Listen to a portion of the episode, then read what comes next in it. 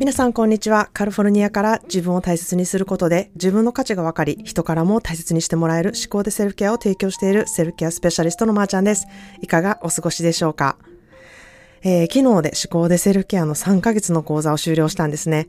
えー、最後にみんなでこう、ズームで集まって、それぞれのね、思いを書いたものを私が読み上げたりとかして、こう、それぞれ皆さんが思っている印象だったりとか、こういうふうに思って3ヶ月過ごしてきましたとか、えー、誰々さんの強みはこういうとこですとか、こういうところがすごい素敵やと思いましたっていうことをね、えー、皆さん私に送ってくださって、それを私が皆さんの前で読み上げるっていうことをしたんですけれども、まあ、とにかく自分の思考癖との付き合い方の確認だったりとか、えー、そして自分のね、強みの確認ですね。ここを活かしていくことをすれば、うん、すごく自分の自信になるんだっていうところをみんなで確認していくっていう作業を最後にするんですね。まあこれは私だけではなくってですね、グループの皆さんからやはり誰々さんの強みはここですって言われることをね、まあみんなから言われるので、やっぱりそういうところって認めなあかんのかなみたいな状況になるんですよね。で、本当にそこを活かしていったらいいんだなっていう自信に必ずなるんですね。なので、本当に、あの、この講座のそういうところはいいところだなっていうふうに思ってます。私だけじゃなくって、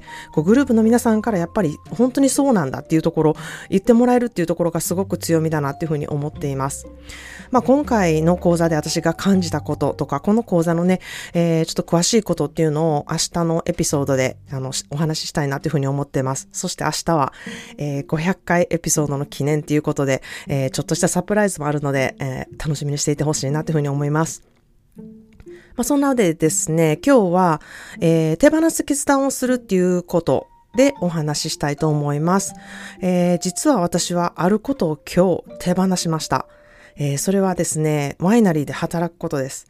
えー、まあ、ここまで来るのにね、自分の中で結構時間がかかったんですね。実は何度かやめようっていうふうに、あの、思った時期が何回かありまして、うん、あの、そういう時期が何回か訪れてはきたんですけれども、あまりこう直視せずに、ちょっと、うん、横にしていたとかっていうかなんかこう直面せずに、まあちょっと横に置きながら付き合っていくみたいな感じをしていたんですね。まあずっとワイン業界で働い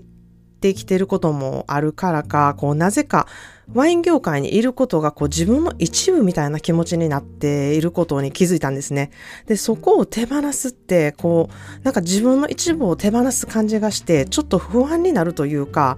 どこかで、あの、お仕事は何しているのって聞かれたら、ワイン業界で働いてますっていうことがこう癖みたいになってましてですね、それがないとこう手持ち無沙汰になるみたいな、なんか自分のことをちゃんと説明してないみたいな感じに思っていたんですね。で、まあよく考えてみるとですね、私は最初に就職した場所がワインの会社で、まあ、そこからずっとワインのことをやっているので、ある意味、あの、本当に自分の一部なんですよね。で、そして子供を出産して、まあ、専業ママでやっていくって決めた時でも、誰かにこう、お仕事何やってるのって言われた時に、こう、専業ママっていうタイトルが、んなんていうかこう、嫌って思って、思ってしまうくらい、こう、ワイン業界にいることじゃないってことは、なんか、自分じゃないみたいに思ってたことにも気がついたんですね。で、まあ、これは、あの、ちょっとアメリカであなたはどこ出身って聞かれた時とちょっとよく似てるなって思ったんですよ。その時に感じる気持ちと。で、まあ私は日本人だけれども、もうアメリカの方が断然長いので、こう、アメリカ人っていう方がしっくりきている自分も確かにいるんですね。で、日本で生まれたことは本当にすごく誇りに思っているし、人種としてね、日本人であることっていうことも、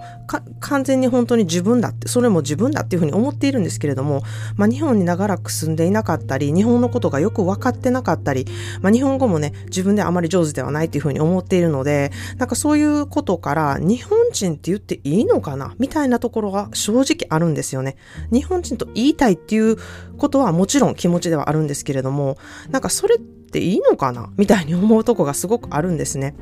なので、ど、どこ出身っていうふうに聞かれたら、あの、日本で生まれたけれども育ったのはアメリカですっていうことが私はしっくりくるなって自分で思っているんですね。まあ、育つっていうふうに言うと、幼少期を過ごしたっていうふうにね、捉える方も多いと思うんですけれども、まあ私の場合は日本はやっぱりこう、ワクワクする、こう、外国に行ってるっていうちょっと要素があるんですね。しかし、私の、まあ、育った故郷でもありますし、あの、うん、よく知らない国、知ってるようでよく知らない国みたいな、ちょっと複雑な気持ちになって、うん、なんかその複雑な心境も以前はしんどいなって思う時もあったんですけれども、まあ今はこうあるところを見て自分を活かせるようにこうエンジョイできているようになってきたなっていうふうに感じているんですね。まあそんなで以前から、ポッドキャストでも、あの、癖あるワイナリーの オーナーの上司のことをちらほら取り上げているので、あの、前のポッドキャスト、ポッドキャストを聞いてくださっている方は、あ、時々出てくる方やなっていうふうな、あの、面識あると思うんですけれども、まあ、本当に彼と一緒に働いていくことで、まあ、私の思考のシックスパックは鍛えられたっていう感じなんですね。だから思考トレンもこううまくできるようになってきたのも彼のある意味のおかげだなっていうふうには思っているんですね。まあそう考えると本当にあの学びが多かったですし、あの頃の私には本当にぴったりな、えー、働く環境だったなっていうふうに思っているんですね。まず本当にワクワクしたお仕事だったし、本当に楽しくやっていたし、接客業も楽しかったし、えー、まあイベントのプランもすごく楽しくて、ワインが本当に美味しくって、このワイナリーで本当に働きたいって思って、あの、募集も何もしてなかったんですけれども、どんだけこのワインが美味しくて、このワイナリーで働きたいかみたいな思いをね、カバーレターにして履歴書を送って面接に行って、えー、この仕事に就いたっていうのが行き先なんですね。あ、いきさつなんですね。しかし、まあコロナ禍になってですね、いろいろ働くスタイルがこう変わってきてですね、まあ、私もその中で成長していって、自分の働き方とか、やりたいこととか、えー、自分ビジネスに興味を持ってきて、自分も何かこう情熱を持ってね、自分でこうクリエイトしていって、自分で何かやっていくことっていうことがしたいなっていうふうに思って、まあ、ポッドキャストを見切り発車で始めてですね、まあ、セルケアのビジネスにたどり着いて、それを今やっているっていう状態なんですね。まあ最初はこの相乗効果で自分ビジネスとワイナリーのお仕事をこう並行してやっていくことで、うん、相乗効果を上げている自分っていうのがいたんですね。バランスをとってこう自転車に乗っている状態っていう感じだったんですけれども、まあこのセルフケアのビジネスに情熱を駆け出してくるとですね、相乗効果っていうよりか、ワイナリーのお仕事の方がちょっと重荷に感じるようになってきたんですね。こう自転車の重荷がすごいどんどん重くなってきて、ペダルを漕ぐのもすごくエネルギーがいるや、いるなっていうふうに思うようになってきたんですね。で、まあ、この重荷がなくなったら、こうもっとセルフケアのビジネスに情熱をかけたりとか、ワイナリーでのイベントではなくって、自分がプロデュースするセルフケアのイベントができるのになっていうふうに、えー、思うようになってきたんですね。まあしかし、あの、ここでじゃあワイナリーのお仕事を手放すっていう勇気がなかなかなくってですね、まあ上司には自分ビジネスでちょっといっぱいなので、ちょっとこの業務を減らしてくださいっていうふうにね、あの、ずっと言い続けてきたんですね。でそうすることで、こう自分から辞めるっていう決断をしなくても、あの、まあ、辞めさられるんちゃうかみたいなことをちょっと期待していたんですね。まあ、今考えるとすごい失礼な話で、なんかこう自分の責任を人任せにするみたいな、なんかそんなことをしてたんだなっていうことに気づいて、ちょっとすごい申し訳ないなっていう気持ちも、あのー、あるんですね。まあそう考えると、こうすぐにいろんな人をね、あの、首にする癖のある上司なんですけれども、なんかそんな私がこういうビジネスをやっているので業務を減らしてくださいっていうことにも、こう寄り添ってくれたんだなっていうふうに思って、すごく感謝の気持ちにもなったんですね。で、まあ、久しぶりに上司から連絡があって、今度こんなプランを計画していって、あの、君にも関わってほしいみたいなことを相談されたときに、そのプランなんですけれども、うん、そこで私が自分の気持ちに気づいたのが、は、やりたくないなって思ったんですよ。全然楽しそうって思ってない自分の気持ちにめちゃくちゃ気づいたんですね。いつもやったら、あ、めっちゃ楽しそうとか、あ、やってみたいなとか、あ、自分やったらこういうことできるなとか、そういうアイデアがポンポンポンと出てくるんですけれども、すごい重荷になったんですよね。あ、なんかやりたくないなっていう気持ちがものすごくドンときたんですね。なので、あ、もうこれは去る時期だな、手放す時期だなっていうふうにね、ものすごく気づきになりました。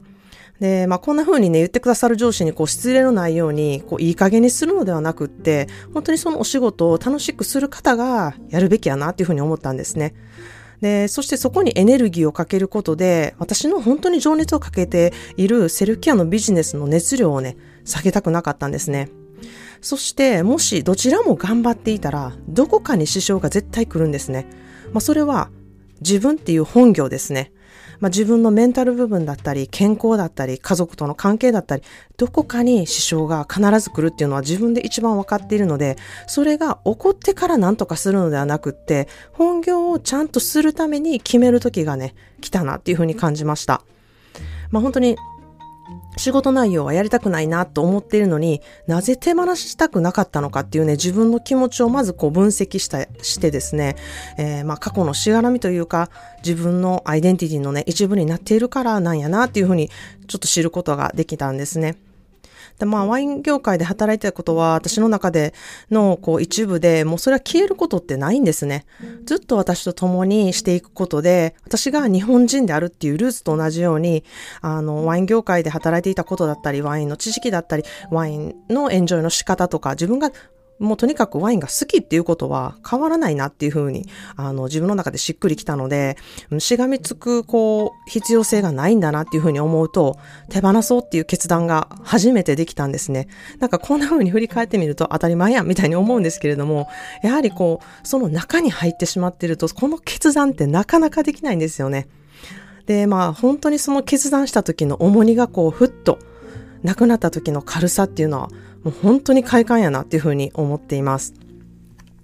で、まあ、そういうふうに自分で決めたもののですね、えー、ワイナリーのオーナーにそれを伝えることが、まあ、次のステップですよね。で、まずどれだけ自分が学べる環境であったかとか、いろんなことがあって、私に寄り添ってよくしてくれて、あの、本当に感謝しているっていうこと、そしてまた新しいプロジェクトをね、したいっていうふうに言ってくださって感謝してますっていうことと、同時に、私の自分ビジネスの説明ですね。どうやって自分ビジネスをしていきたいか、そこにどんな情熱をかけていかけてね、やっていこうと思っているかっていうことの説明もしたんですね。なんかそれって、なんかワインの仕事と関係ないやんっていうふうに思われる方いると思うんですけれども、なんかそのことを説明することで、私はなぜそのワイン業界を去るっていうふうにしたのかっていう説明にすごくなると思ったので、あの、そこは言いたいなと思って説明したんですね。で、まあ本当にそれをすることで、こうオファーしていただけた案件にですね、全力をかけれないこと。で、それは失礼に当たること。で、そうすることを、あの、上司はね、え、望んでないと思うので、私もそうしたくないっていうこと。で、まあ本当にね、ワイン、このワイナリーのワインのファンであることは本当に間違いないですし、これからも、えー、ここのワインをね、エンジョイする側として付き合っていきたいっていうことをね、メールにして送ったんですね。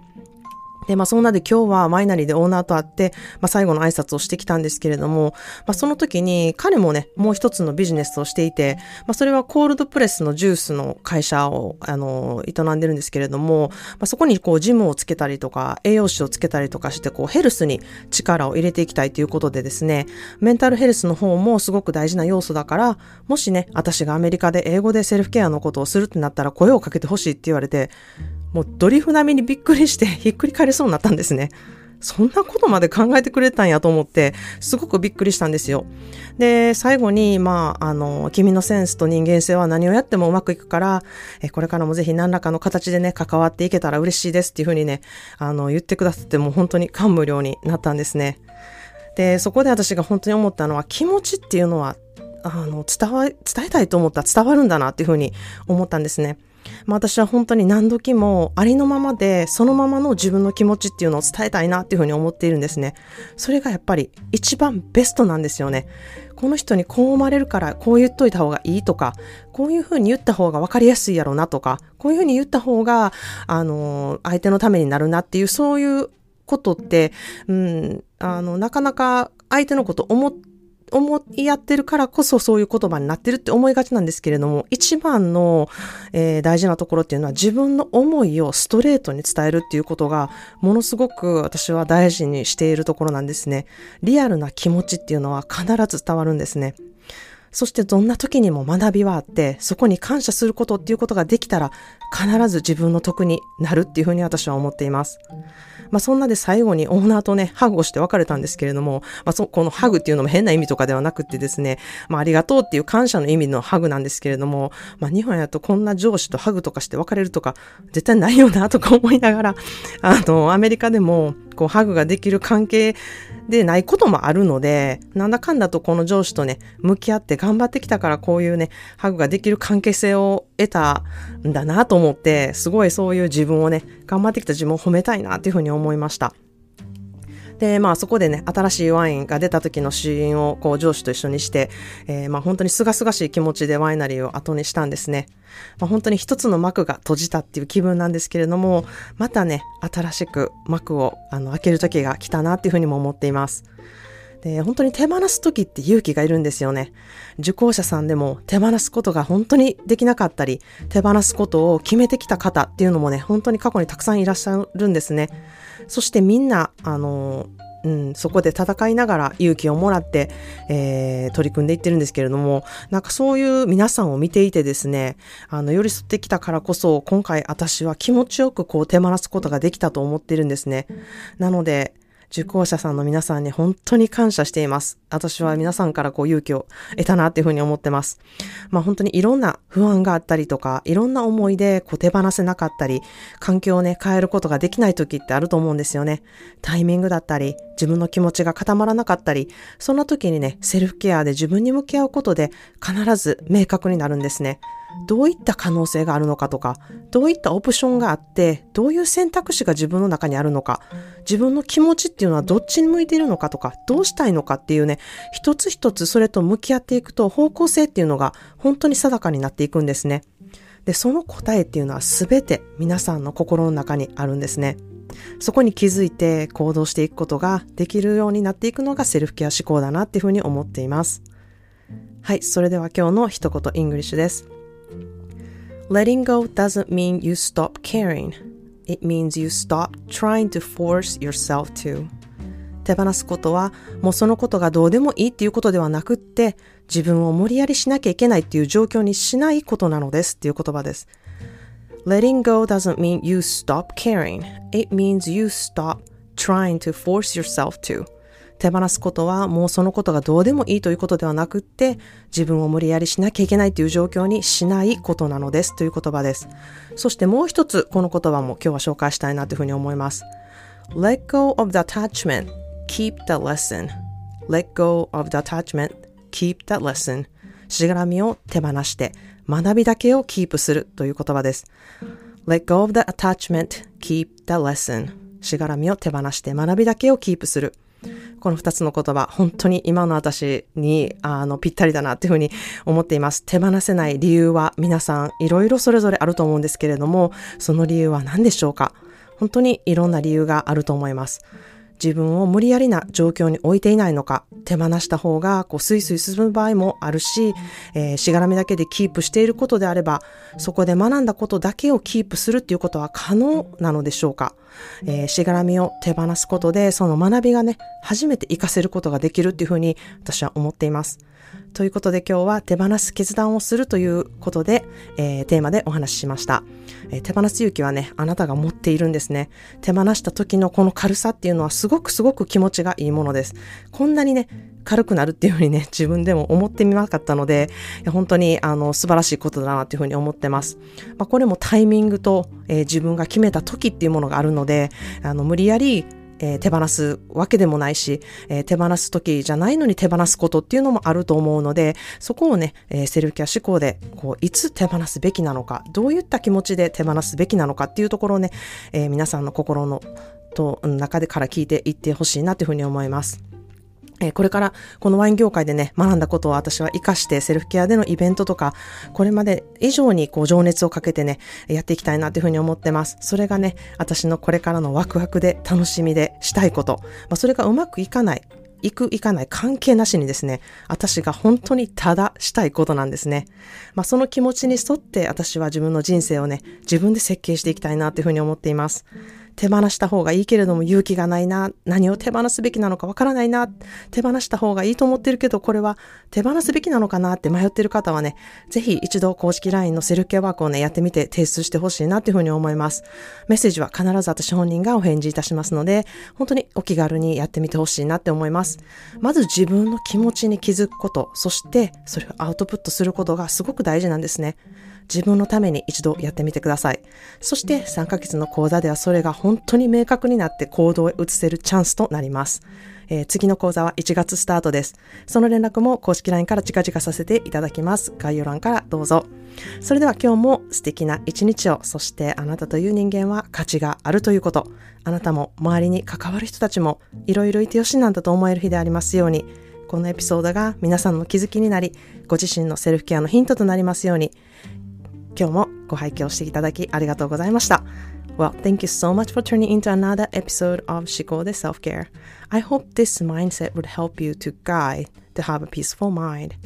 And remember, no one is you, and that is your superpower. So use that superpower and have a wonderful self care day. Cheers to you and I.